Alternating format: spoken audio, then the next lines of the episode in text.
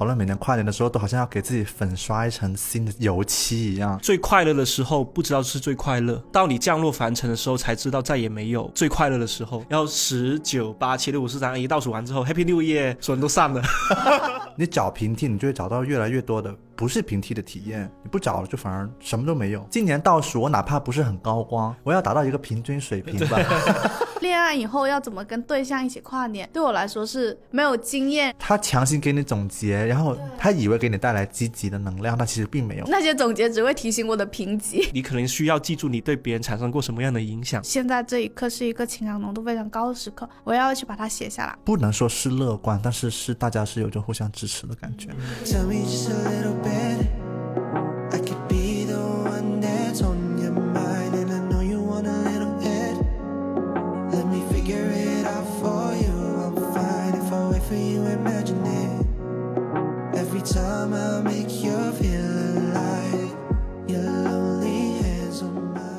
家好，欢迎来到不把天聊死，这里是青年媒体我要我群你旗下的播客，我是仙草。我是 Blake，我是阿车，大家二零二四年好，就是这是我们新年的第一期播客。新年好。以前每一年跨年其实都会准备一些互相问对方的问题嘛，对然后今年其实就没有了这个仪式感。那为什么没有呢？就是因为我没有准备，我觉得有点 厌倦。就是我，我觉得我今天坐在这里，整个人的主题就是我又开始厌倦我自己了，也很符合我整个跨年的心情吧。就是我想起了讨论每年跨年的时候都好像要给自己粉刷一层新的油漆一样，就是好像你给一层新的皮肤，然后你今年就是不一样的面貌。今年的录播课的感觉就是。你看着面前那桶油漆，它还是有一桶新油漆的，但是问题是，为什么它跟去年的色号一样？而且它这是去年买的油漆哦。你会发现，你去年刷上的那一层油漆，其实它也开始掉漆了。这桶油漆它质量也没有很好。但我们今天来录这个播客也是有一个话题的，就是我们在年前的时候一直在想说，到底这个世界上还有谁对跨年充满了兴奋感呢？就发现这个人是车车。所以问题就是今天的播客分成了三个级别的跨年兴奋度组合，分别是高兴奋度、无波动组，然后还有丧组，是吧？对，你是无波动的是吗？我是无波动往上，那就是还是有一点兴奋的一。点的，只有我一个人。对，对你的行程暴露了一切，好吗？所以我们已经有明显的答案，就是我是那个对跨年不再兴奋的人，然后你是还很兴奋的人，你是有一点点兴奋的人。我觉得可能跟旅行有关系吧，就旅行总是给人一种很兴奋的感觉。要不然先分享一下大家今年跨年那是从开心到丧开始吧，不然的话听众听不下去了。哦定这个基调是吗一开始就是不开心的，他们说我也不开心，我干嘛还要听你们这种不开心的播客？但我觉得很多听众应该挺开心的吧？只 是是，所以就先共鸣，从开心开来，始。先先从你开始吧。呃，我从一七一八年开始就每年都跨年旅行嘛，就基本上呃年底的时候大家都不会在办公室见到我，可能就是一月一号那一天我就会出现在一座新的城市去跨年，有时候去海边，有时候去很很冷的地方，有时候去很热的地方，但是不变就是我都会给自己安排一场旅行，然后会去当地去酒吧或者是在当地的一个集体倒数的一个像广场里面去度过，其实这算是我一个很重要的仪式感吧。但是我仔细想了想，我都不知道我这个仪式感是从什么时候开始的，甚至是在这次旅行，我去韩国首尔嘛，去首尔的路上，因为从仁川机场一直坐机场大巴去市区的路上很漫长，有一个多小时，车上面的暖气很足嘛，就整个人就很昏昏沉沉，而窗外是白茫茫的一片，都是下雪的，就整个人就提不起精神，我就不想睡觉，又不想听歌，我就在想，我是从什么时候开始踏入了这个旅途，就是很折腾自己，每年都要在年底的时候折腾一下自己去一个新的城市，然后去体验呃当地的一些一些东西。我就想起了应该是高中的时候，高一的那一年，我第一次一个人呃从顺德坐车来广州跨年。真的是一个人吗自己一个人，然后因为所以从小就比较孤僻吗？还是 是是因为晚上没有什么出过门，就是那种高中往前的时家里管很严？家里管很严，没有什么出过门嘛。晚上应该是高一还是高二的时候，我在广州认识一群跳街舞的朋友嘛，然后大家都都说，哎呀，我们跨年的时候去中华广场去倒数吧。中华广场就是在广州越秀区的一个很很出名的一个倒数圣地，说的年轻男女都会潮男潮女都会在那里跨年，所以当时我就很向往这个事情。我当天晚上就跟我表哥一起对好了口供，你告诉我妈说，就是我今晚来你家过夜，但事实上我是一个人坐车从顺德坐去了广州，然后跟我那群跳街舞的朋友聚集在一起，然后在中华广场倒数。我还记得当时，因为大家对于倒数的这这个呃事情的印象可能会停留在某一年上海出现了一过一个事件嘛，一个一个不安全的公共事件。对，在那件事件往前呢，其实集体倒数活动是非常流行的。我去到中华广场那里的时候很开心，所有人都非常开心，而且路上呢会有很多男生女生拿着那种喷的那种彩带，瓶瓶罐罐在里互相那里喷。其实当时没有人在喝酒，没有人在借助酒精来来让自己兴奋起来，而且所有人本来就很开心，大家都穿的很暖，然后互相喷彩带，互相干杯、喝可乐什么的。然后我当时对于这件事情印象非常深刻，就是觉得说我的人生应该要从今年开始有点不一样了。自从大家一起集体倒数在十九八七六五四三二一，从那个时候说出一句新年快乐开始，我好像觉得我人生不应该一直那么乖，是时候要做点不一样的改变了。至少我敢把我手中那一罐彩带喷向一个陌生人，虽然这样听起来，现在听起来会觉得啊、很奇怪，这个人就是如果你你作为一个路人，你会很烦这种人。但是我确实当时十六七岁，我觉得我就是会做出这种事情的，我是应该要尝试让自己稍微不那么乖。所以那个时候其实给了我，好像就是打开了一个魔盒，潘多拉魔盒一样，我好像看到另外一面的自己。但是呢，我会把新年倒数前后的自己变成是一种，我是时候要给自己带来一些新的东西，我不应该那么循规蹈矩的去过我自己的日子。其实从那个时候开始，我有了跨年一定要去一个新的城市，或者是要要在一个新的环境下去度过一个这样子的想法。天哪，让我想起了一个原理，就是我们总是要制造跟我们回忆中最高光的时刻相似的回忆。对然后还有一个点就是，你说你终于把彩带喷向了别人，我想起了我小学的时候拿一个塑料袋装满水从二楼扔下去吓那狗狗的时候，我心想我终于成为了一个调皮的人。可是等到三十岁的时候，就发朋友圈忏悔这件事情。对，哦，昨天晚上意识到这朋友本来是公开的，后来我觉得这件事情太羞耻了，我就把它限制在了好朋友那个列表里面。今天才稍微安心的睡了一下觉，但结果昨天晚上还是被狗四点吵醒。我觉得他们是在报应我。我觉得刚刚 Blake 有提醒我一件很重要的事情。我最近很喜欢一首歌，叫做《再见宁静海》嘛。它的第一句歌词我很喜欢。最快乐的时候不知道是最快乐，到你降落凡尘的时候才知道再也没有。最快乐的时候，所以我觉得我十七岁的时候，我经历过我人生当中认为最快乐的时候，所以我在往后的人生当中，我一遍又一遍的想要复制，或者是想要重新去体验我当时最快乐的那种状态跟心情。可是我现在三十岁，今年三十岁了，我发现用我今年在首尔跨年那个心情来说吧，就是我跟我女朋友两个人一起挤到了首尔东大门，就是看烟花的一个倒数的场地，几万人在那里，前后左右全都是讲粤语的，不知道为什么，就很多香港的朋友跟广东的朋友远隔重洋就过来手很快，但是有一种我在广州的感觉，你知道吗？我后面那个阿叔说，诶，在香港那些烟花都是嘣嘣嘣的，为什么来这里不不不的？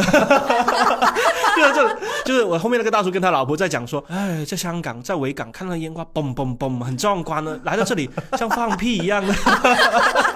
有点失望。我就想说，大叔你别说了，我都觉得有点失望，你这个时候就把我这个失望再拉下去，再拉下去一点，然后就真的很好笑，就是因为我们在韩国倒数很冷嘛，所以人挤在一起其实还挺暖的嘛，就觉得啊好好好暖。然后十九八七六五四三二一倒数完之后，Happy New Year，所有人都散了，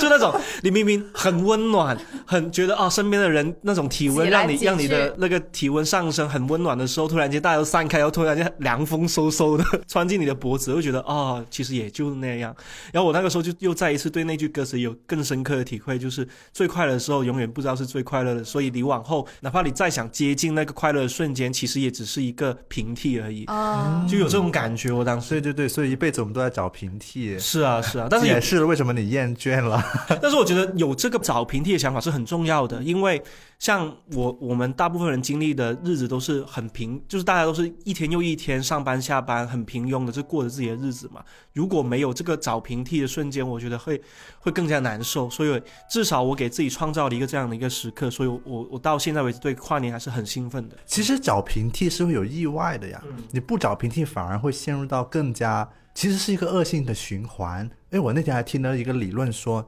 你越运动，你就会觉得自己越有时间运动；你越不运动，你就觉得越没时间运动。其实就是你找平替，你就会找到越来越多的不是平替的体验。你不找了，就反而什么都没有。我好羡慕车车啊，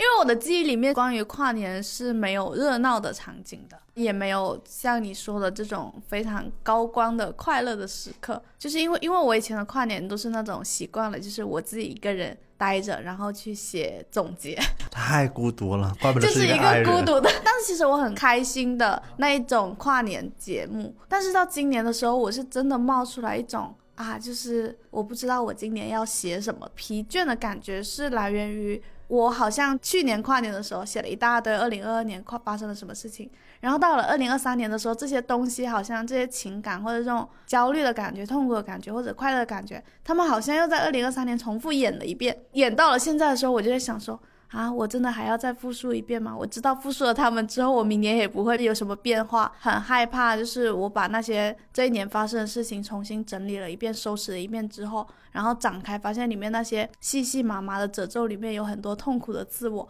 然后我又很害怕再次去面对这些痛苦的自我，因为我对这些痛苦的自我已经很熟悉了，所以到了那一天的时候，我就有一种要不还是不写了吧。你在家里吗？就是我本来是要写的，我后来就去我男朋友那里，因为我男朋友生病了，整个跨年的时候都在家里研究怎么做清淡的饮食。你每年跨年都好像没有那种很兴奋的回忆。去年跨年的时候就是我病了，我男朋友在家里照顾了我三天，然后今年就是我在家里照顾了他三天。不过我突然想起来，我跨年的安排其实是我临时决定的，是我某一天晚上刷着小红书，然后刷到了那个香港最盛大维港烟花最佳观赏地，不用人挤人的那条，有一条这样的帖子，我就点进去，然后发现他推荐了一个东西可以卖门票，但其实它不是官方的门票，是就某一个停车场的门票。然后呢，我看到之后我就心想，天哪，我还没有安排，我就很焦虑。然后我就觉得，不管怎样，先买下来再说吧，就先买了两张门票。买了门票之后就开始焦虑酒店，但是如果焦虑完酒店之后，那第二天要干嘛呢？然后就开始焦虑要不要去迪士尼。反正这一切就飞速的定了。然后我就跟我的对象说，我说我安排快点去香港了哦。他说可以啊。然后我就把一切都定好了。他本来也没有安排是吧？就他跟仙草比较像，就是不太是那种会提前焦虑一个行程的人。我会觉得是这样子的，就是你兴奋过，在酒吧倒数过，在广场倒数过，在广州塔倒数过，反正我在各种地方都倒数过，我就会觉得今年倒数，我哪怕不是很高光，我要达到一个平均水平吧。你总不能在在那个洗手间里面度过嘛？有很多朋友说我出我进去就是上了个洗手间，出来就二零二四。就很像我变胖一样。其实我一直说很担心变胖，但其实我内心知道我是没有过我那条变胖的隐形的最低标准线的，我是还能再吃，所以我还会点麦当劳。但是等到到某一天我起床，我发现它我过了那条线之后，我就会才要减肥，就感觉每个人内心。说出来的那根线跟内心一根线是两根线，所以跨年的时候呢，我就很怕我掉下那根孤独寂寞的那根跨年的 线，我就赶快定。然后定了之后呢，我就发现了，就带给我刺激的呢，确实就不是我规划之中的。就比如说我在迪士尼，其实不是跨年那天晚上，是前一天，我觉得这样比较错峰嘛。然后那天晚上的烟花其实也很漂亮，很漂亮。但是我那天晚上的一个小乐趣，就是因为烟花开始之前，大家不都在排队站着等嘛。然后我面前其实有一对那种老夫妇，应该是带着孙女来的，他们在对着手机打麻将，但是打麻将打得很开心。然后我心想，打什么麻将啊？就是我看什么时候收起来，就是烟花放起来这种，看你还打不打？结果呢，他们两个就是发现了，虽然说可能比我们大四五十岁，但是就是在那里，后来他烟花一喷起来，他们两个就马上抬头，哇哇，就是那种。哇，就是那种很发自内心的哇，其实跟小孩子没什么太大区别。嗯，可能我很老了，我也可以发出这那一种哇的声音，我就很印象深刻。就是对于那个场景，虽然说呢，因为我有任务在身，我没办法全情投入，这就是为什么我没有那么开心的原因。因为他一边在加班。所以哪怕我的对象在旁边看哭了，然后我还是在很焦虑，我那个故事怎么办？然后他转过头来，他转过头跟我说：“我真的觉得好美，很感动。”然后我说：“我也是。”你只有半个眼神，他肯定你有半个人，他肯定看得出来你在敷衍。对，肯定看得出来你在敷衍。但他也是不好拆穿你，毕竟毕竟他也很感动啊，此刻。然后，然后结果到了那个第二天，那个维港烟花其实更盛大了嘛，不是到了那种嘣嘣嘣的那种烟花吗？嗯。然后因为那天晚上真的太赶了，那个他们在催我交初稿，那天晚上我就只能在停车场那里写，然后结果呢，在停车场那里写的时候呢，又是他又是说这是他这辈子看过最盛大的烟花，然后就又很感动。上一次是昨天，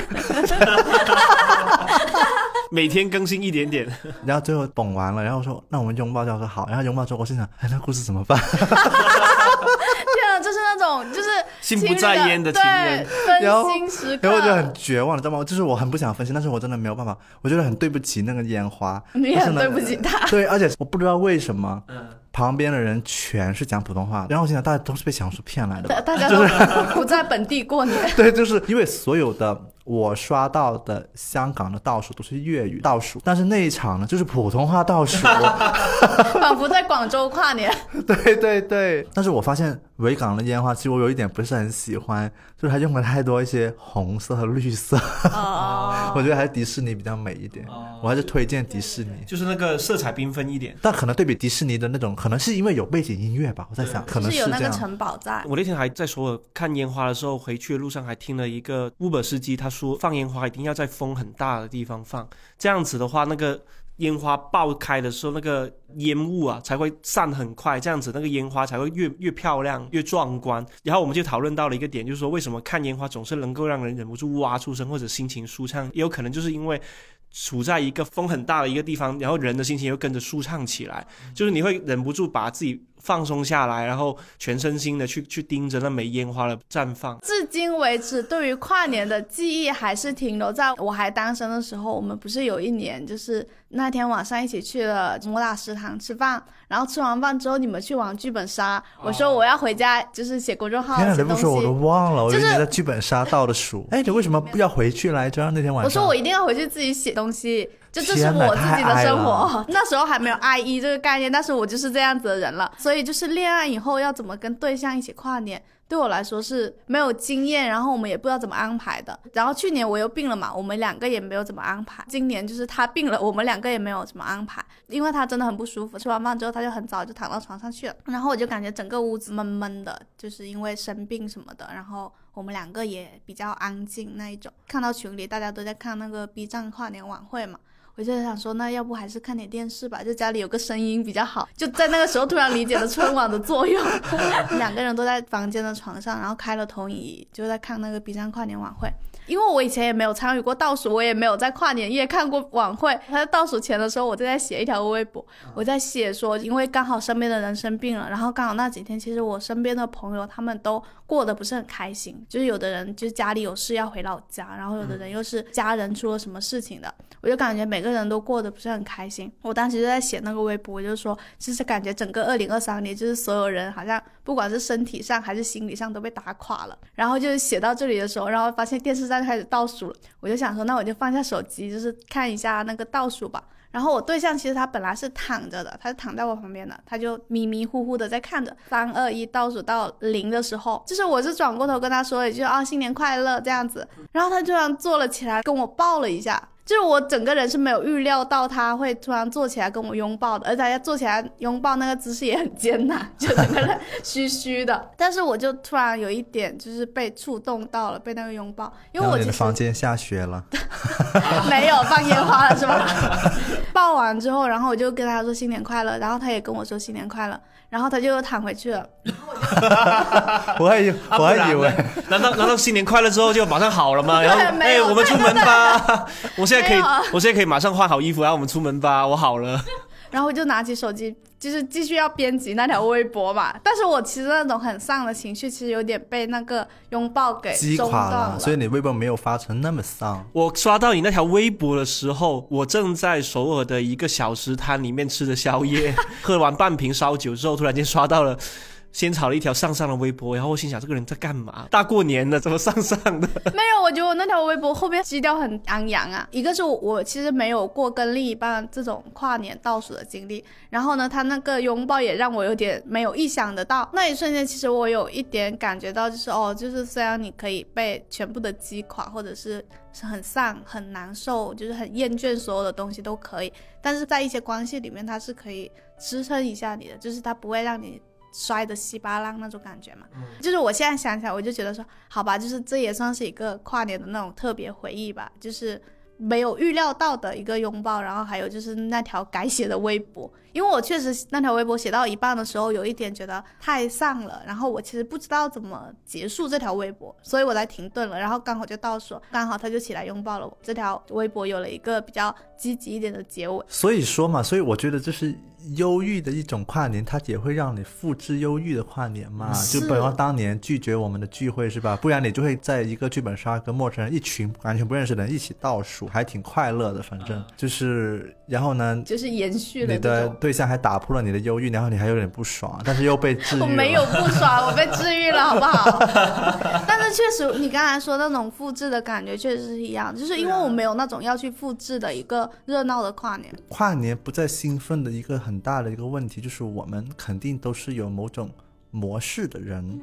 而且我们当然是追求跨年有自己的创新，但其实很难。我们其实很局限，我们没有办法说改变我们的性格，我们没办没办法改变我们的朋友，就是或者跟对象的关系，他很多时候都是已经是固定的。觉得其实这个问题又回到了一开始我们录播课的时候在聊的，就是我们怎么感觉自己变旧了，就是没有那么新鲜了。不是说自己对自己来说变旧，而是自己感觉到自己不会用一种全新的样子呈现在朋友和恋人和家人面前了。嗯，就是，所以你很多时候你做某件事，你都能够预料到你朋友啊、你家人啊，呃，他们的反应。就有些时候我发一条微博啊，写一篇文章，做一个视频，我都能感觉到我的受众会有什么反应。然后我心想，那这件事情呢，如果我能够真的预测的话呢，当然这件事情就失去了乐趣啊。但其实我没有办法真的能够预测，所以呢，我觉得这件事情还是。蛮值得探讨的。然后我最近就是又听那个，就是去年蛮火的那个播客嘛，纵横四海，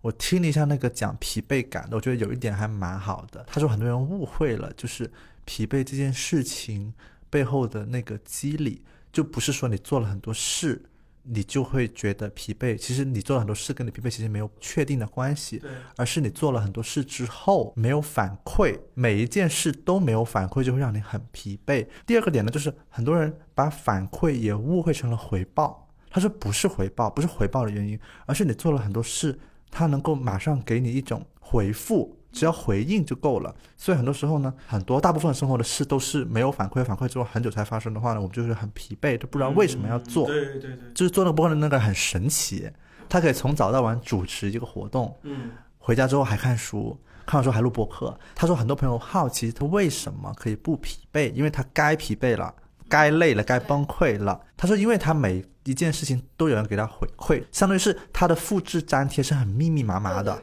就是还是复制粘贴这个问题，所以呢，我就回顾了一下，我跨年前不是做了六天的直播嘛，其实是很累的，是凌晨一点播到两点半左右，就是播了六天，然后很累。但实际上呢，我回想那几天其实并不累。问题就是因为我一直在连麦，然后连完麦之后呢，他们给我的故事呢，其实都用到了我第二天的工作里面，就会也会有一个及时的反就是馈。也会有一个及时的反馈。后来我跟其中一些人还成为了朋友，我们就互关了。但是其实那种朋友呢，又不用加微信，就是我们只是小红书互关朋友。就是我就想起了以前做过一个那个网上邻居的那个概念嘛，我就觉得哎，终于有了网上邻居，但是不又不是微信邻居，又没有那么大负担。的这种情况下呢，我就觉得问题就是来到跨年了，新的一年了，要做新的自己啦。然后，但是其实你已经不想再说这样的话了，所以问题就是呢，很现实来说，好了，听这个博客你就会很理性了，你就心想，那我要选择过一种更有反馈的生活，还是我要继续喊这种口号，然后相信生活会变好呢？所以跨年这件事情，这种情绪呢，就会变得很具体，就会变得其实跟我的工作是相关的，就是跟我的日常的每一件事情是相关的。工作的时候，它就注定不会是一件以前那种单纯的开心和想象的事情，所以我会觉得，我对于跨年的厌倦，并不是那种负面情绪的厌倦，而是说实话，这件事情其实又回到了要处理很多艰难的事情的一种厌倦，但是其实还是会去处理的啦，只只是你会觉得，哎呀，又有一摊事要做了这样子。而且我我刚才听你讲的时候，我也有在想说，就是其实我可能也会很想要摆脱我原有的那种孤独跨年的模式，或者说我很想要摆脱我那种每一年在这个时候都要去写一遍年终总结，回顾我今年所有的事情的那种模式。我可能内心里面其实很想要摆脱它，但是这种模式它是让我感觉到安全的，因为像其实我今年没有写的话，我会心里会一直会觉得有一点不安，就是好像我没有在做一个我习惯去完成的事情，那我是不是产生一些什么变化，或者是我是不是不是原来那个我了？我会对这种自己没有按照原本的模式去走而感觉到不安，但是同时我又很想要回避他。其实恋爱或者是去我对象家里照顾他这件事情都好。就他其实也有点像是一种回避，有点在借恋爱这件事情去逃避我要去面对我自己的生活，或者我要不要按照我以前的模式去写年终总结这个模式这种感觉嘛。然后最终我还是逃避了，逃避的结果就是等到现在就是几天之后，我依旧会对此感觉到不安，就是我一直在想说，我到底要什么时候写我那一个年终总结？天哪，可以不写了吗？就是我一直在问自己这个问题，然后我没有办法给到他一个回天哪答。天哪！你让我想起了我最近看了一条微博，他在说没有办法分享很多 A P P 给他总结的年终总结，就是可能因为各种情绪、各种羞耻也好，就觉得荒诞也好，反正就是没有办法分享。然后我心想，哎，这种情绪跟你没有办法写总结有点像哦。他强行给你总结，然后他以为给你带来积极的能量，但其实并没有。就比方说某某公司的旅行总结，他告诉你今年你一共踏足了多少个城市，但是他明明写着的是什么呃广东，然后茂名就写 然后你就会觉得天哪，太平淡了吧？不是有那个小红书上旅行报告吗？你今年去过最多的城市佛山，对对，我心想，你发这些在朋友圈有意思吗？这还想让我分享不？是最好笑是小红书那个年度报告吗，在哪个城市搜索了什么吗？我在顺德搜索过最多是顺德人才招聘市场，然后是 是因为我那个时候要做一个选题，就一直一直在搜那要拍照去才要去找人去采访什么的，我就想心想哦，他提醒了我，我那我那一个月都在顺德去找人采访，还挺好笑。就那个时候他提醒了我这件事情，并不是代表我生活很精彩的一面，它可能只是代表了我工作的一部分。那些总结只会提醒我的评级。因为大数据很笨的一个点，就是它会不停的去着重在你那些重复的数据上嘛，比如说你重复听一首歌，重复去同一个地方，重复的搜搜索同一啊，个信息。对，但事实上，这种重复本来就是一个让人痛苦的东西，有可能，比如说一直在听那首歌，是因为我写不出来。对对，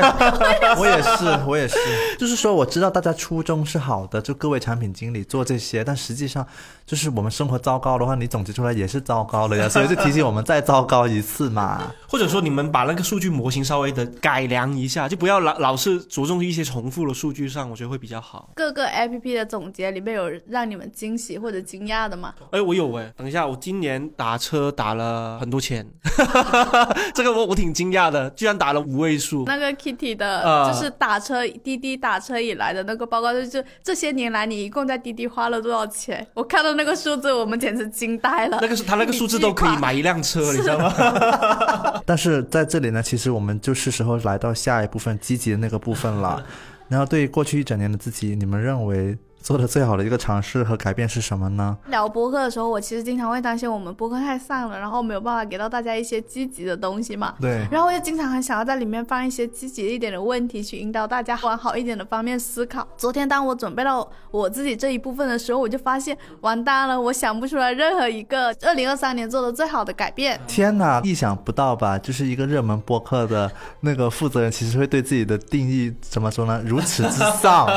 最好笑就是因为因为我准备问题跟我自己亲自去回答这个问题的时候，都会隔个一个星期左右嘛。然后呢，到了我自己回答这些问题的时候，我就在内心里想说，我写的这是什么狗屁问题呀、其实会写这个是因为我那天还在跟我朋友说，他说他很。害怕跨年是因为他觉得一旦到了跨年的时候，好像你就不得不要去重新去看说，哦，到底这一年我有什么成长，然后就会发现自己毫无成长。特别是他其实有看到朋友圈，很多人会发那种，大家会把自己的一些刚才我们说的 A P P 的总结报告发出来嘛，然后会发出来的人一定是今年过得很精彩的人，看到别人的精彩的时候，就会觉得天呐，别人今年去了这么多地方，或者是过得这么好，然后我的一年就毫无变化，毫无总结。我感觉就是客观看来，就虽然刚刚是主观视角嘛，以我看仙草的朋友圈来说呢，不是这样子的。真的吗？对啊，因为发了什么？因为现场朋友圈这个年前发了什么自己今年成绩单什么、哦啊，然后入选了苹果十大播客什么的。哦，我就觉得，就我如果我如果不认识你，我看到你，我就觉得我觉得现场好成功啊，你知道吗好？棒啊，真的好棒。这是也是有发成绩单的，就相当于一个好学生的，他他把自己的上好学生的奖状贴了出来嘛，大家都会羡慕的。说实话，就你知道我发那个的用意是什么啊？什么是我就想说，就是做了这么久播客，也确实要发一下朋友圈，还有其他的播客同行呢。啊。就是我觉得我终于变成了那种社会商务的对商务的、啊、社会一点始变得的人，对对对，你开始变得社会了。有必要啊。好了，我们回到这个问题吧。你认为去年做的最好的一个尝试和改变是什么？我想听听你强行写出来答案先。我也是，我也想知道你的尝试跟就是我觉得这种问题呢，大家也不要真的很认真去听，因为就是说我们也不是说准备了一整年给你回答的，就是可能都是临时刚刚进来之后才写的。我做的最好一个尝试是我在身体的柔韧度上更进步了。哦，因为我今年其实运动的次数又比前年运动的次数多了，多了两倍吧，至少你知道吗？就是我们家，就是今年我跟我室友甚至买了一张就是一米二的瑜伽垫，我吓死了，就是我以为买了跑步机。不是 一米二的床，然后不是。啊、不是买了，就是反正是买了一张很大的瑜伽垫，是那种家里三个人可以一直站在上面我以运为两个人都动的那一种。会同时躺在那里。那为什么要三个人一起运动呢？因为我们之前有一段时间三个人会一起运动，然后就当时放完国庆假之后回来之后，三个人默默的都没有了这个习惯。我其实偶尔会把那张瑜伽垫铺出来，然后在上面运动。就是我会感觉我今年好的一个尝试，就是我会在一些很焦虑或者很不知道干什么的时候，我就会去把那张瑜伽垫铺出来运动。我甚至会在早上刚起床的时候，我就先把运动服换上。因为我们不是会在家办公嘛，我会起床的时候我就把运动服换上，我就想说，我穿着这套运动服一整天，难道我就不会就是想到有一个时间去上面做一下瑜伽或者拉伸一下之类的嘛？因为做运动其实它会有点跟你身体的柔韧性相关的。然后呢，我今年年初的时候在做那种瘦腹运动的时候，可能平板支撑做到三十秒的时候，手就会开始颤抖。但是我会发现，我到年底的时候，我可以做到就是五十秒的时候，就是手不会抖，然后还可以就是该在心里给自己倒数说没有关系，再十秒你就成功了。会感觉到自己身体在做运动时候的这种变化的时候，我就觉得这是一个很好的尝试。我今年其实会经常感觉到我精神状态是会震动的，就是你其实会有一段时间觉得哦自己很自洽，自己完全不会内耗，但是有一段时间你会觉得为什么自己又回去了。但是如果你的身体是经常在保持运动的状态的话，它是不会回去的。就是你会感觉到自己接受一个动作的难度是越来越高的，就是你好像能够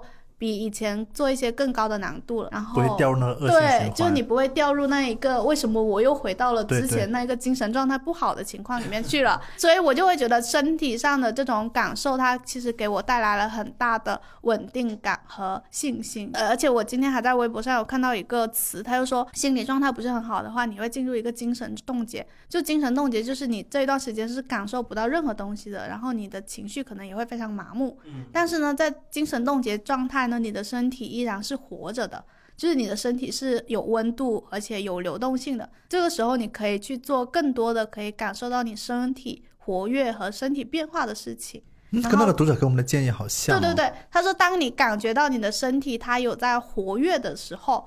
那你的情绪它也会慢慢的解冻。这个东西我也很有同感嘛，而且这个东西确实是我昨天晚上在做运动的时候想到的，因为我在床上就是做那种瘦腹运动的时候，你们知道做瘦腹运动的时候，肚子那里会非常的痛，就是因为锻炼到的时候，所以我经常做那种收腹运动的时候，就是在床上一边做，然后一边大叫的那一种，然后我就在那种大叫的状态里面想到了这一个，我就想说，啊，还是好一点的，就是至少就是今年感觉大叫的程度没有去年那么深了，然后也不会那么快的想要放弃。这就是我的答案了。那你们两个的呢？我我要坦白一下，就说实话，这个也是我不是很深思熟虑得出来的结论，就是。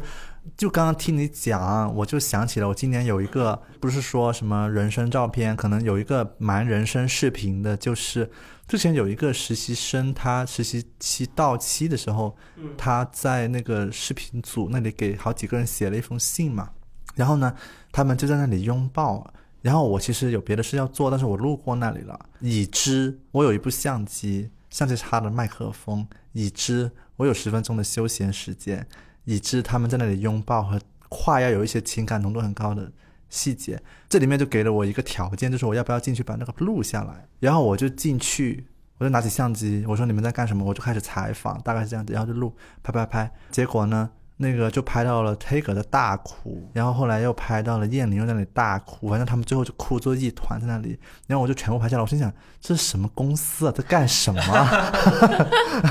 就是，然后我就觉得，哎呀，好久没见这种情感浓度很高的时刻，大家就是很用心的在交流。就虽然说。也不是正直吧，他也会也会去别的地方吧。但是那个女生，她就后来她就对着相机说了一段话，她说：“其实你知道吗？你们宣传你们公司文化的时候，我是不相信的，我是带着一种。”我就要来打假的心态加入你们，但是没想到我进来之后呢，我感受到的就是我没有打假成功，我被这里有治愈到，然后我现在要走了，然后我很难过，我只是一个过客，就是这段话我都录下来了，然后我就把它放到了那个相机里面。我就觉得这两年因为我的时间和工作的原因和工作压力的原因和这个行业变化的原因，我感觉我有被压力，就是有一种快要压垮的感觉，就在这种压垮的边缘游走，所以其实我变 I 了，我没有那么一。我没有以前那么一，但是就是今年我又会觉得，我来面对这种压力的方式，就是我还要重新做回一个伊人，就是看到什么我就要走上去，你怎么了？看到谁怎么怎么我就要冲上去，就是我会觉得这样的话反而会让我有更加多的能量。回到我们最开始讨论那些所谓的反馈也好，其实我并不需要这个反馈一定要有好的结果，我只需要反馈在。所以很多时候呢，我就会觉得，哎，我意识到了这一点之后，其实我有。就是做了很多可能额外的事情，就包括可能以前呃有一个某个同事要离职，然后我会挽留，然后我会讲很多很真诚的话跟他说我对他的真实的看法，可能平时我没有讲，可能因此我们的关系有一些转机。然后今年就是有很多这样的时刻，就类似于，呃，比如之前去我那个那位剪辑同事家里布置一棵圣诞树，就是那个圣诞树布置的也是很开心的。所以我们那时候走的时候呢，就是也是有呃两位实习生在嘛，然后他们说：“天呐，真的太幸福了！”就是平时可能。很少会听到“幸福”这个词，就是我就觉得做回一个伊人吧。我听到 Blake 你讲这一段，还挺想跟你讲，Blake，你确实有给很多身边的人带来过很多新鲜的体验，这是这是你可能自己没有意识到的。我不我相信仙草想的也是一样，就包括我们加入会员的也好，或者是大家一起共事，一起去做做策划，一起去做视频、写文章都一样。比如说以前第一次去你家，你会带着大家一起去做很多新鲜的事情，哪怕那件事情它不是独创的，你。你只是从一本书上面或者是一个视频上面看到一个很好玩的一个一个东西，你让大家一起去做，而这种大家一起去体验一件新鲜的事情，对于很多人来说是很珍贵，你知道吗？可能在我们公司发生的频率还稍微高一点点，但是其实对于大部分可能其他行业或者其他年龄段的呃其他领域的一些朋友来说，这种新鲜的体验可能几年都没有一次。但就像我刚刚听完你这个故事的时候，我觉得很重要一点就是你，你可能需要记住你对别人产生过什么样的影响吧。就是，呃这件事情我我也是往往做不到的，我也是看不到我自己对别人产生了什么样的影响。所以我今年其实发生的改变，很很大程度上就是从别人身上看到自己吧，就看到自己可能也会有的一些忽略掉哦，自己曾经也是个。给别人带来过很多正面影响的人，我以前也是这样的。我以前就觉得说，好像做完这一切都很徒劳，都没有意义。但是今年我也收到了很多读者也好，听友也好，大家给我的留言，给我的反馈，他们提起了很多场景，就比如说他们去。第一次去面试，有一个听友，他第一次去面试，去的路上很紧张，很紧张，他不知道做点什么来缓解自己的紧张，他手都在发抖。去坐地铁的路上，但是他那个时候就点开了我的那个播客节目《一人之境》，他说很莫名其妙，就是我刚听到你的声音，在配合起我介绍那个那首歌的故事的时候，他突然之间就觉得放松下来了。这种放松是你不能解释他的，可能那个讲那个故事主题跟跟他去面试这件事情一点关系都没有，但是他他在那一刻就是需要有一个人在旁边说话，而这个人刚好是我。他说他直接去到那个面试的那个会议室，坐在那个呃椅子上去等那个面试官过来的那一刻，他还在听着我的声音，然后等那个面试官敲门进来的时候，他摘下了耳机，然后他就开始很自然就可以把自己今天准备东西说出来。他说很谢谢你，就是。至少帮我放松了十分钟的时间。我当时看到这里的时候，我也很感动。我那个时候感动的点在于说，其实我真的没做什么，但是我要记住我对别人产生过这些正向的影响，因为这些东西是最最能够滋养我的部分。它不一定会鼓励我继续做下去，但是它至少会让我以后想起来，我在那么漫长一段时间去做着我自己认为可能是对的事情的时候，其实是我是有收到很多正向反馈，只是我都下意识的把它忽略了，就很像一个呃成绩很好的学生。他每次考的成绩单，他都扔进了一个抽屉里面，他就不去看它。但是事实上，这个成绩单很重要。这成绩单会在你某个时候，你真的觉得熬不下去了，或者是真的觉得做这些事情、学习没有意义、工作没有意义的时候，看回一下，你看到那句评语的时候，你就觉得好像又能再继续多走一会儿。所以，我今年最大的改变就是我，我希望我能够看到自己曾经影响过别人的那一面。我不会把它当成是我自己的一个工作成绩，我会把它当做是我跟别人之间，因为有好好聊天、有真诚的聊天而带来的一些正向的反馈。它，它是会让我觉得自己会变得更好的。去年或者是到今年的时候，其实我一直内心里面会产生很多。困惑就是为什么这个世界会变成这样子？就是为什么我身边的人大家都做着非常真诚的、非常好的事情，但是却没有得到非常好的所谓的社会效应、世俗上的成功的感觉。然后为什么有很多我们的努力好像都变得非常的徒劳？包括就是我觉得我自己也会被影响到，就是不断的以一种非常世俗上的成功去衡量我们所做的一切。然后包括数据也好啊，或者是我们有没有赚到更多的钱，接到更多的广告，或者是就是我们到底有没有接受到更高、更多的人的喜欢。然后这些东西都紧紧的绑住在我们，我就是会奇怪，就是为什么我们得不到我们应有的那种结果，和为什么我们得不到我们应有的赞赏。然后当这种应有得不到的时候，我也会感觉到我我自己，包括我身边的人，我们都变得很嘴硬。这种嘴硬就是就是我们可能会嘴上会不断的说着做这个东西没有用的，为什么我们要这样折腾去做这些东西呢？就是能不能不要折腾来折腾去了，然后能不能不做了？或者是为什么还要做这些没有就是赚不到钱的事情，做一些赚不到钱的内容什么的？然后我会感觉到大家都变得非常嘴硬，但是一旦遇到一个你到底要不要去做的内容的时候，大家实际上又真的会去做。遇到一些就是可能没有成果的内容，没有那么的利益性的事件的时候。然后遇到一个新闻事件要不要写的时候，我又能感觉到大家的行动上又是愿意去做的，但是好像我们必须要在口头上去不断的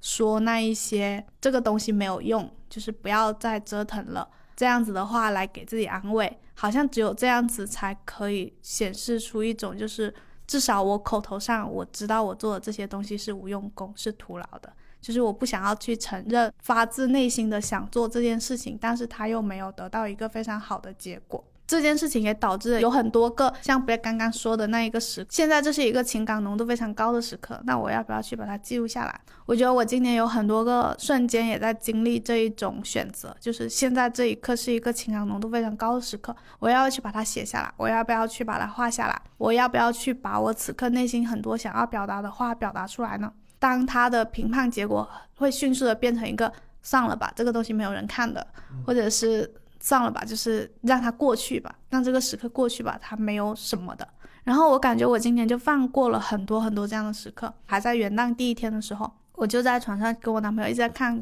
一些视频嘛，他就刷到有一些人会发那种年终的总结视频，就是把今年的这些视频的碎片就是剪一剪，然后配首音乐，就是这种很朴素的 vlog。跟他一起在看的时候，我就说我前两年也会剪这种。然后他就问我说：“他说那你现在怎么不剪了呢？”我说：“嗯，那你这样说的话，那我今年也剪一下吧。”然后结果当我打开我手机的视频的时候，我发现我手机里面根本就没有什么素材可以剪。我以前是一个走在路上可能遇到什么东西我都会拿起来拍一下的人，嗯，然后我今年就发现我根本就没有在拍这些东西了。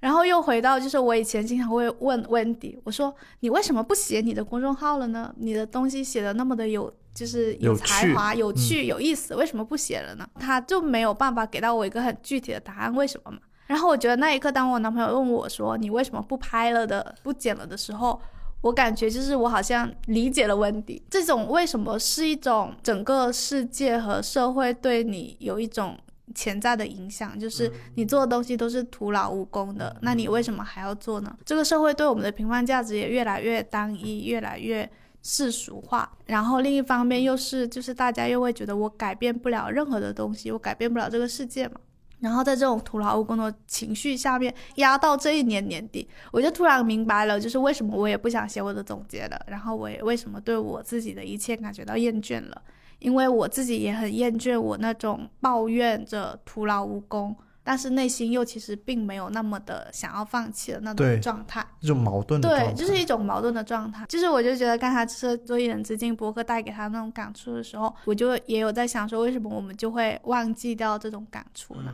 就是车车平时也没有讲，然后我其实经常也会在想说，车车你好累，你不要再做那么多事情了，然后你不叫你要再，那个仙草说放弃做博客，就是你不要再一周录两次了，你好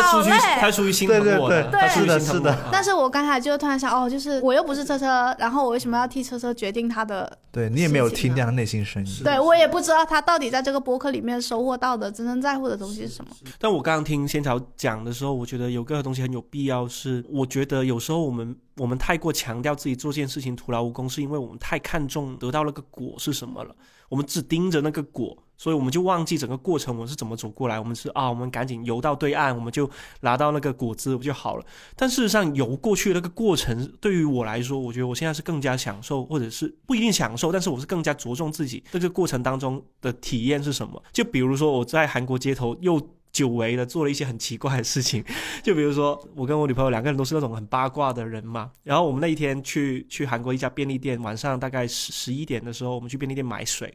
突然间发现有一个打扮的非常可爱漂亮的一个女生，就是站在便利店门口在等人。我们本来只是看了她一眼啊，我们我们两个讨论一下，哇，好漂亮啊，韩国女生。然后结果发现她在等她男朋友，她男朋友就是那个便利店打工的小哥。然后那个小哥呢就脱下了自己那个便利店的那个制服，然后不知道出来之后就变变成欧巴了。就是你知道吗？小哥跟欧巴是有关是有区别的。就是一开始呢，你会觉得他是个小哥，但是他从那个更衣室出来的时候，哇，那个他进去之前应该是像郭京飞，出来之后是丁海寅，你知道吗？就是那种区别。然后我我跟我女朋友就说，喂，我们赶紧去看看他们这个去干嘛，去约 看一下韩国。韩国年轻情侣的约会跟我们呃中国年轻情侣有什么区别吗？然后本来觉得他们打扮的非常漂亮，要么就是去那种高级餐厅，要么就是去那种酒吧嘛。我们就当时在梨泰院的一个一个便利店，跟着他们从地铁站出来，一直沿路爬坡。我发现他们去到了一家小吃摊，是卖炒年糕的。哦，是一个老老奶奶在炒年糕，然后他们应该是熟客，因为他们远处看到就跟他打招呼，然后就说对不起，太有意思出谁哟。然后当时我跟我女朋友就说哇，穿的这么漂亮，居然还是炒年糕。然后我后来想了一下，其实也是合理的，因为那个小哥他就是在便利店打工，他可能就是一个普通的大学生或者是高中生，但他其实没什么消费能力，但是因为韩国人都非常注重自己的形象管理嘛，就外表的管理，哪怕他你是去吃一份炒年糕。真的是只有三千韩元嘛，就好像十来块钱的一份炒年糕，他都要打扮的非常漂亮，然后两个人真的像拍韩剧一样，那个路灯昏黄的灯光下面 炒年糕，然后有鱼糕，然后那个老奶奶就说呃都不给出 C 哟，然后就这样子给他，然后呢女生就说什么辛苦啦，就说了一些我们能听得懂的韩文，我好像那一刻远远在在远处在街角，我们像呃阴沟里的老鼠在阴沟里的老鼠利益角度去看这对情侣，我就想啊，真好。我们在国内其实很少看到这样的生活了，很少很少，就是你很少看到呃自己的对象打工那里去接他，然后两个人去吃一份很普通再平凡不过的一份小吃，都可以那么的开心。我当时就觉得哦，其实真的有时候不要太着重于我们得到的体验，那个最终的那个东西是什么，要看看整个过程他们经历了什么。这种奇怪的跟踪也是一种体验，一种经历的体验。你让我想到了一个经济学上的观点，就是也是近年看到了一个蛮蛮特别的观点，他就讲很多人都在批评日本经济不好，什么失落了三十年。他说，但是你有没有想过，就是日本人就是因为他经济不太好了之后呢，其实每个人都学会了在自己的生活里面寻找到他生活的乐趣。就人是变的，人可能以前在经济一直在变好，人就会一直在寻找经济上的结果。他就说，现在日本它是一个完善型的社会，我要觉得每个人也是一个完善型的，在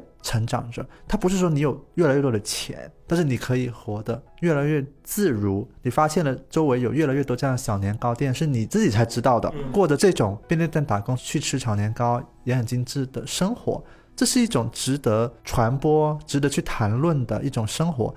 并不是只是过去那十年的那种非得要很成功进大厂对才是值得谈论的生活。我觉得其实可能更多我们了解到的读者可能越多，我们就会越会发现，真正做互联网行业的读者是很少的。但是整个新闻界的天天聊互联网，那其他的人怎么过生活呢？其他的人在怎么样寻找他的乐趣呢？就没有人讨论。我觉得回到这个点的话，好像就是跟我下一个想讲的东西也很像，就是你本来。仙草，你不准备了一个话题吗？就是什么，二零二四年世界会变好一点吗？你自己会变好一点吗？你有信心吗？我就会发现，我越来越要拆分这两个问题来看待，就是我就会觉得，哎，我不太能看到世界越来越变好的信心，我不太能看到我谈到战争越来越多。但是呢，虽然我看到这个问题之后，觉得世界没有变好呢，但是我我也想说，我昨天我不是回我的母校暨大。拍短视频嘛，那个咖啡店店员他看到我们在拍短视频，他帮我们搭好了那种露营的景在外面，然后他从校学校里面抬了一个镜子出来说你们可以拍这个会更好看，结果这个镜子还被大风摔碎了，碎在地上，然后他就说哎呀，我本来想给你们做一个景，怎么没想到怎么镜子全碎了呢？然后我就跟他说没有关系，我说我挑一片碎片，我也能把它拍得很好看，我就。拿起了其中一块镜子的碎片，在空中，我们就拍了一个封面，就是我对着镜子照镜子，但是后面映衬着我那位女生的同事，我们不是拍了一个男女的戏嘛，嗯，就是非常好看的一个，就是我就为了他这个碎掉的玻璃又拍了两个场景，然后我就回去跟那个男生说，我说谢谢你给我准备的镜子，我有拍到这个镜子，虽然它碎了，但是也很好看。我是觉得在外面的世界它再悲观，但是我可以在那个场景我很乐观。我可以让对方也很乐观。我觉得现实中就只能这样活着了，你还能怎么活着？所以后面呢，我就走的时候呢，有一个阿姨在拿着手机追一只小鸟，那个阿姨就疯狂说：“这只鸟肯定是从家里面偷跑出来的，它那么漂亮。”又那么不怕人，又一直离我们很近，他肯定是肯定是，然后就带领着其他人，就我们也拍，都在拍那个小鸟，就往就往前冲。这个在李沧东的电影里面可能是一个隐喻，就是 那个小鸟就像每个出走的我们，很像一个电影的隐喻，追逐那个小鸟。对对，然后前两天我不知道就是有一个妈妈去世的读者，终于鼓起了勇气写了一封信，记录自己崩溃的心情吗？呃，今天早上其实我四点钟被狗吵醒，我一直没睡着，然后我七点多起床了，就有一个读者给我我回信了，写了一封回信，是成都的一个读者。他说他小学的时候就失去了爸爸，写了一封很长的回信，然后就问我能不能发给那个另外一个读者，然后我就发给另外一个读者。我就觉得天呐，我完成了一个使命。然后那个读者就是。我只是完成我的工作，说实话，我征集这种奇奇怪怪的或者拼在一起。但是那个读者就后来就给我发了一句微信，他就说：“他说你真的逼我完成了一件我痛苦了一年的事情，也不是逼吧，就是他就是觉得很开心，自己终于迈出了新的一步，然后觉得哎，成为别人的契机也不错啊。在这种时刻下，我昨天晚上还问了我们有一位就是我的小组的实习生。”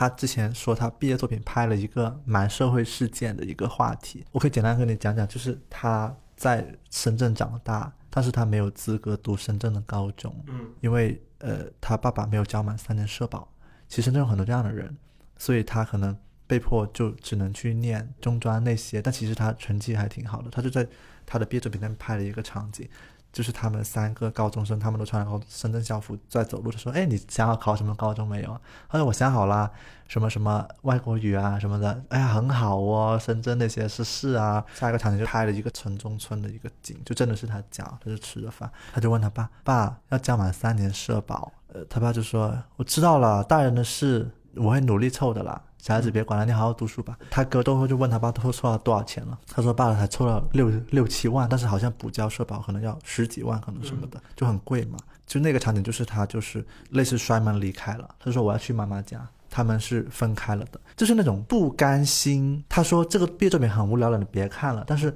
我看到了一个真的很不甘心的人，在过去了很久，自己中专，后来转专科，后来专升本之类的，他其实一直很过不去这件事情，他最后把它变成一个作品，虽然不是很完美啊，但是我我看了之后很触动。我跟他说，我很久没有看过那么的真的为一群人发生的很朴素的一个作品。我说这种这种作品其实是不就是我们以前做内容的时候特别想讲的故事吗？然后我就跟他很认真的说，我说这个作品非常打动我，就是，然后我就觉得在这样的小世界里面，也是充满着反馈和不能说是乐观，但是是大家是有着互相支持的感觉。所以我就最后我就说到。哦，我决定了，今年在大世界里悲观，在小世界里乐观，是这样子。好像一直都是这样的，这样子会过得稍微的舒服一点点。因为我小时候接受到了整个教育，包括我一直相信的信念观，就是努力的人会得到回报，善良的人会得到支持，这样子的一个世界。但是当我长大之后，我就会发现这个世界并不是这样子的。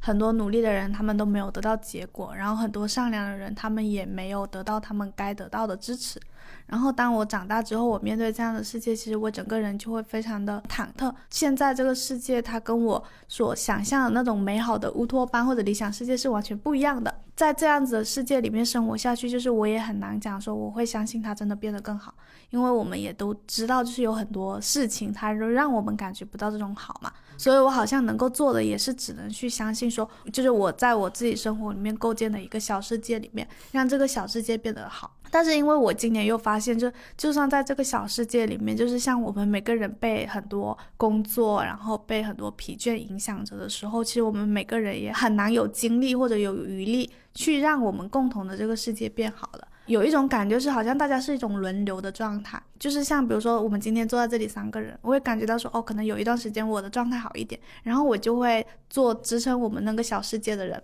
然后有一段时间我的状态不好一点，但是 Blake 的状态好一点，Blake 就会出来做那一个支撑我们这个小世界的人，就像很像我开始讲到的那种跨年时候的那个感触一样，就是我们就是靠这一种我跟我们身边人的关系来让这个小世界变好的，大家轮流着，每个人会有一段积极的时间，然后支撑一下彼此，就很像轮值，积极轮值一样，然后大家就会轮班，每个人在一段时间里面来充当一个积极的人。比如说我们公司这样子一个小时结，每一段时间就轮一个人，每一段时间就轮一个人，然后可能这样轮着轮着，一年又过去了。我想起了一个很具体的建议，就还是那个播客刚刚提到那个疲如何面对疲惫感的那个，他其实最后的建议就是，他说你不要看到身边一个疲惫的人，就觉得你的任何一句跟他交流的话都只会加剧他的疲惫，你要主动的提供一点点反馈。你你看到每一个身边疲惫的人，你都主动针对他现在正在做的那件事给他一点点反馈的话，就能够消解他一点点疲惫感。但是他说，大多数现在的职场中的人士是没有这样做的习惯的，嗯看到很疲惫就哦，我我赶快也让他自己待着吧，就是这样子，就会让他更疲惫，就是一个环境中的大家的疲惫就会导致一种更恶性的循环。我觉得他这个建议还蛮好的，就跟你刚刚说的那个轮值也很像。也是说回我在韩国在吃烤五花肉的时候，突然间有一个奇怪的比喻，跟 Blake 刚刚讲那件事个很像，就是因为烤五花肉的时候，它不会剪成一块块的摊在那个铁板上面去烧嘛，好饿，听起来。就有个滋这样的声音。我经常会觉得说，给那个五花肉翻面呢、这种这种行为就真的很像我对待身边朋友的一个一个小小的举动，就是你不能看着它焦，一面是焦黑的，另外一面是完全生的，那块肉是完全吃不了的。你要烤出金黄色的、垂涎欲滴的、让人流口水的五花肉，一定要适适当的时候给它翻翻面。我觉得这个东西是很重要，所以很感谢这梨泰院的某家呃烤五花肉店，但是这里不说名字，因为没有接到他任何的广告。那天我们去到的时候呢，其实这店里面只有两桌客人。包括我们之类只有两桌客人，但是呢，他说我今天因为只有一个人在打工，所以我就不能帮你们烤肉了可不能帮你们烤肉，因为我要备其他的料，所以只能麻烦你们两个自己去烤了。这也是我人生当中真的是第一次亲手操刀那么大盘的烤肉。我在翻面的时候得到一种奇怪的治愈，就是想说，哦，原来真的不能看着见死不救，就看着每一块肉，仿佛见到了仙草啦、Blake 啦、Kitty 啦、兔人啦、西瓜啦、Taker 啦，就是我看着五花肉的时候，不是看着肉，我是看着我们同事们，我不能看着他们焦。啊，见死不救。哎呀，你在吱吱声的在叫，给你翻个面这样子，可能他会哦，就变成一块金黄色的五花肉，然后我就可以吃掉它了。所以我觉得 烤五花肉的时候，我也是得到了一种呃莫名其妙的去拯救一下身边那些快要焦掉的朋友，所以最后 二零二四的愿望就是成为一个给我还有翻面的人。我觉得挺好的，对啊，我也觉得挺好的。像我今天录完，我也觉得我没有那么丧了。是吧？你不觉得？你看我博客很有能量啊有！时候你不觉得就是烤五花肉的人比吃五花肉的人更幸福吗？就是他们烤出一个漂亮的五花肉，他们很有成就感的。我就有有时候有时候我能理解一些服务行业的朋友他们的成就感是什么。好，那就不管听众你是一块五花肉，还是你是烤五花肉的人，对对，祝你不焦虑。你不焦2024不焦，对没有那么不焦